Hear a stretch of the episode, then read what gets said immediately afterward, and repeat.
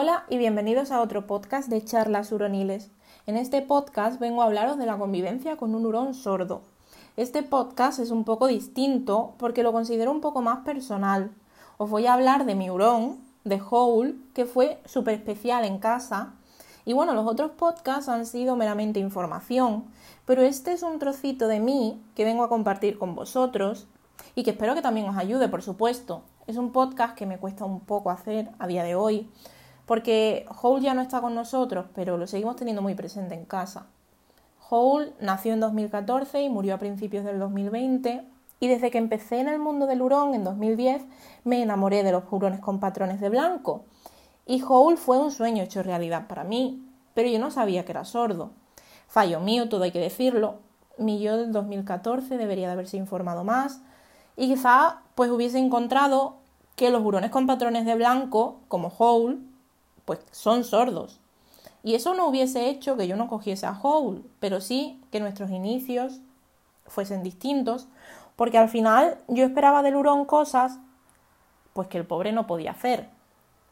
Howl siempre fue un amor con personas y hurones, nunca tuvo un mal gesto en el sentido de ir a malas, pero sí que es verdad que aunque iba con todo el buen rollo del mundo, hacía daño. Y aquí viene lo importante, que es que cuando otro hurón le chillaba porque le hacía daño, eh, Howl seguía súper feliz y tú veías la escena desde fuera y decías, mm, joder, ¿qué le pasa a este psicópata? Porque al final, pues tú veías que el hurón estaba súper contento, saltaba y volvía y los hurones le gritaban y le bufaban en plan, que me dejes. Y él seguía súper feliz. Y además él era un hurón muy grande, entonces tenía muchísima fuerza. Eh, entonces yo los tenía separados porque pues era como que no se entendían y los juntaba a ratos.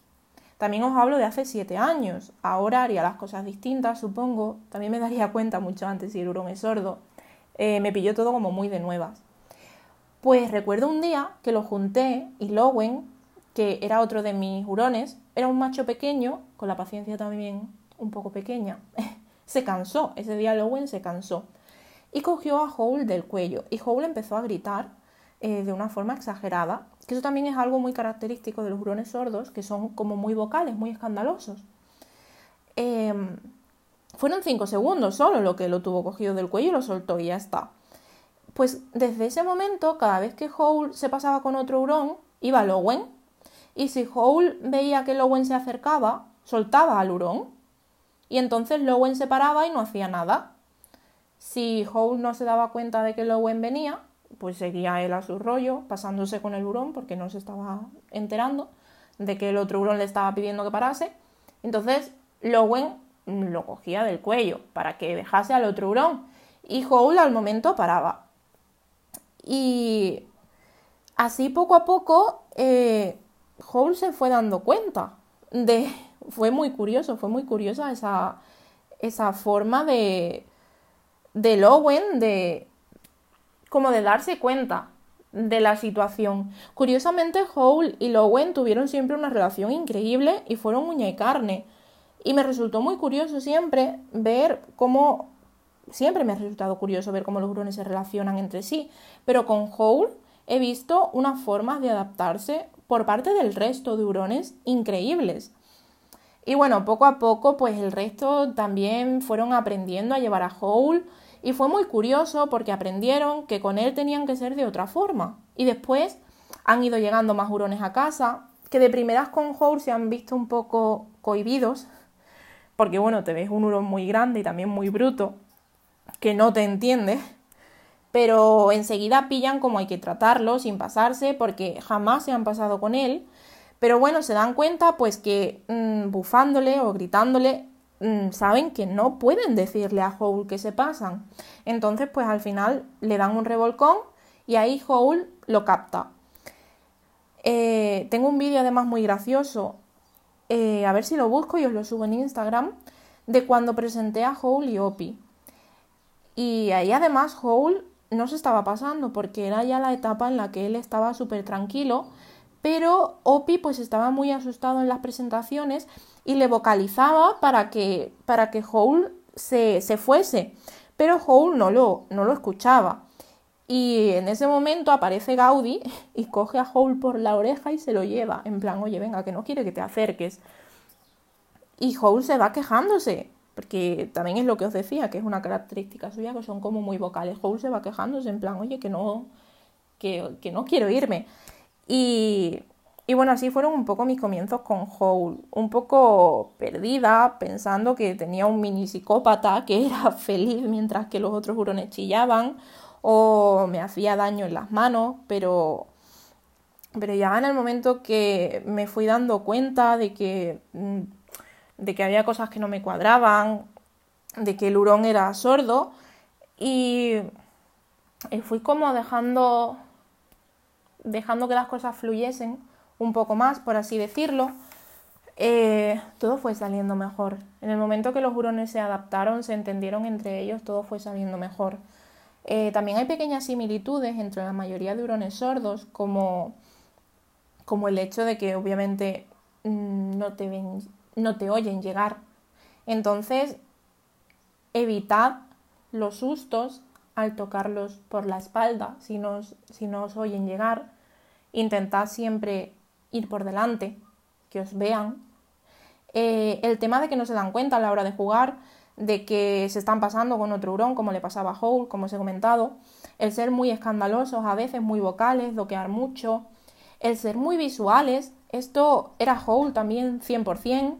Eh, aunque el hurón en sí no tiene la mejor vista, pero al final es de lógica que si no tienes oído, pues tiras de otros sentidos. Y Howl observaba muchísimo todo y esto también hace pues que por ejemplo Howl se fijaba mucho en lo que hacían el resto para guiarse. Pues por ejemplo, si veía que los demás iban hacia un sitio, pues él iba también.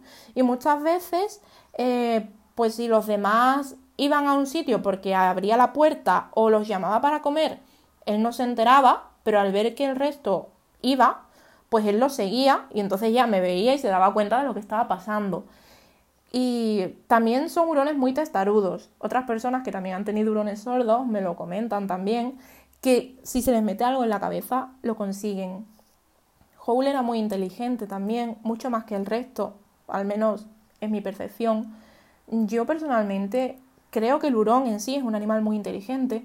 Un hurón bien estimulado puede hacer cosas bastante sorprendentes, pero Howl para mí era otro nivel Recuerdo, de hecho, un día que estábamos, eh, entramos en la habitación y estaban todos los hurones durmiendo en el playpen. Yo hace muchos años que no los tengo en jaulas, los tengo normalmente en una habitación o si les tengo la jaula es siempre con la puerta abierta.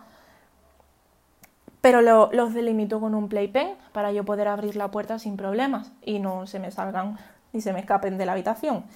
Pues entramos y estaban todos durmiendo dentro del playpen y Howl estaba encima del armario. Howl, aparte, tenía muñones, no tenía garras, es algo totalmente ajeno a la sordera, no tiene nada que ver. Y entonces dices tú, pues un hurón sin garras ha saltado el playpen y ha subido en un armario, mientras que los otros duermen. A día de hoy, pues mm, seguimos, de hecho, sin encontrar la explicación de cómo hizo todo eso. También otro día, eh, cuando vivíamos en Manchester, eh, volvíamos de trabajar y entrando en el edificio, miró mi pareja hacia la ventana de la habitación de los hurones y me dice, oye, ¿has quitado todo lo que había en el pollete de la ventana? Pues en el pollete yo solía poner las cosas, los juguetitos o los premios, todas las cosas de los hurones, en la habitación de los hurones. Y miré y no había nada, no había nada. Es que estaba todo quitado. Y nos miramos y dijimos al unísono, Howl es que sabíamos que ya el hurón, mm, no sabíamos cómo, pero la había liado. Y al entrar vimos que efectivamente estaba todo tirado por el suelo, pero es que el hurón estaba dentro del playpen. ¿Sabes? No es el típico hurón que, que, se pasa la vida intentando salir del playpen. De hecho, lo de salir del playpen en seis años y pico, pues lo ha hecho dos veces. Pero es como, pues hoy me apetece salir a ver qué le lío a estos dos voy a salir, la voy a liar y luego cuando ya la he liado me meto otra vez dentro del playpen y me pongo a dormir. Era, la verdad es que vivir con Howl han sido seis años de risas continuas. Eh, sin duda fue el principio lo más difícil para mí por no saber que era sordo, pero luego ya una vez que se adaptó a cómo tenían que comunicarse con él, todo fue mucho más fácil. todo fue muy fácil. Eh, luego, pues como siempre, os dejé una cajita de preguntas en Instagram para ver qué dudas teníais sobre el tema, eh, más aparte algunas que me habéis hecho por privado. Así que bueno, vamos a ir viendo. Enriquecimiento para hurones sordos. Pues en mi caso, el mismo que para los demás. No hago ningún enriquecimiento específico con sonidos, entonces Howl lo pasaba genial, además con todo lo que le propusiese, era un hurón muy inteligente. Puedes hacer de las actividades que propongo yo por Instagram, de los posts de actividades y demás, cualquiera de ellos puedes hacerlo con un hurón sordo. ¿Un hurón sordo simplemente te ignora? Pues no. Como os decía antes, son más características en la dificultad para relacionarse, al no oír la comunicación del resto, el poder ser muy vocales.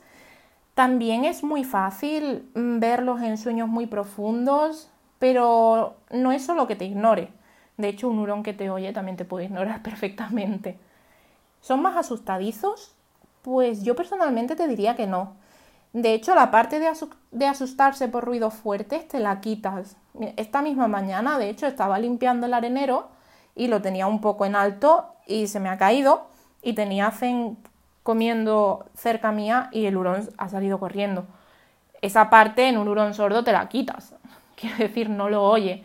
Entonces, en ese sentido, yo no los considero más asustadizos, pero obviamente hay que usar la lógica de que si no te ve venir y le vienes por la espalda, pues lo puedes asustar pero no es que sea más asustadizo, es que no te oye y de la nada pues le, apareces por la espalda.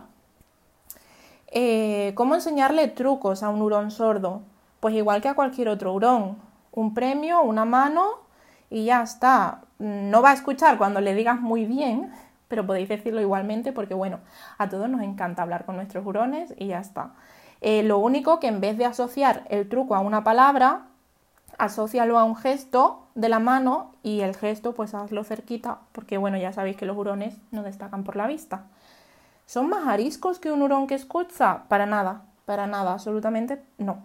Como cualquier otro hurón tendrá su carácter propio, los habrá más cariñosos o más independientes, pero no, no va a ser más arisco por el, por el hecho de ser sordo. ¿Cómo llamarlo para que venga? Pues bueno, yo cuando quería que viniese me ponía en su campo de visión y movía las manos y, él venía. No, no he tenido nunca problemas en ese sentido para que él viniese.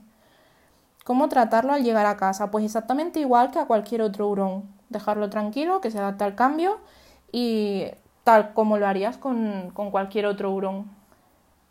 ¿Cómo enseñar a no morder? Pues lo primero que te recomiendo es que oigas el podcast de Mordiscos si no lo escuchaste ya y sobre todo porque es que primero habría que saber por qué muerde, habría que saber más del animal en sí para saber cómo ayudarlo. No todos los casos se ayudan de la misma forma. Entonces, mm, yo personalmente no soy partidaria de, dar consejos generales sin conocer al hurón en particular. Y bueno, espero que os haya resultado interesante, espero que os haya gustado conocer un poquito más a Howl y espero veros por Instagram, que es donde suelo tener más actividad. Adiós.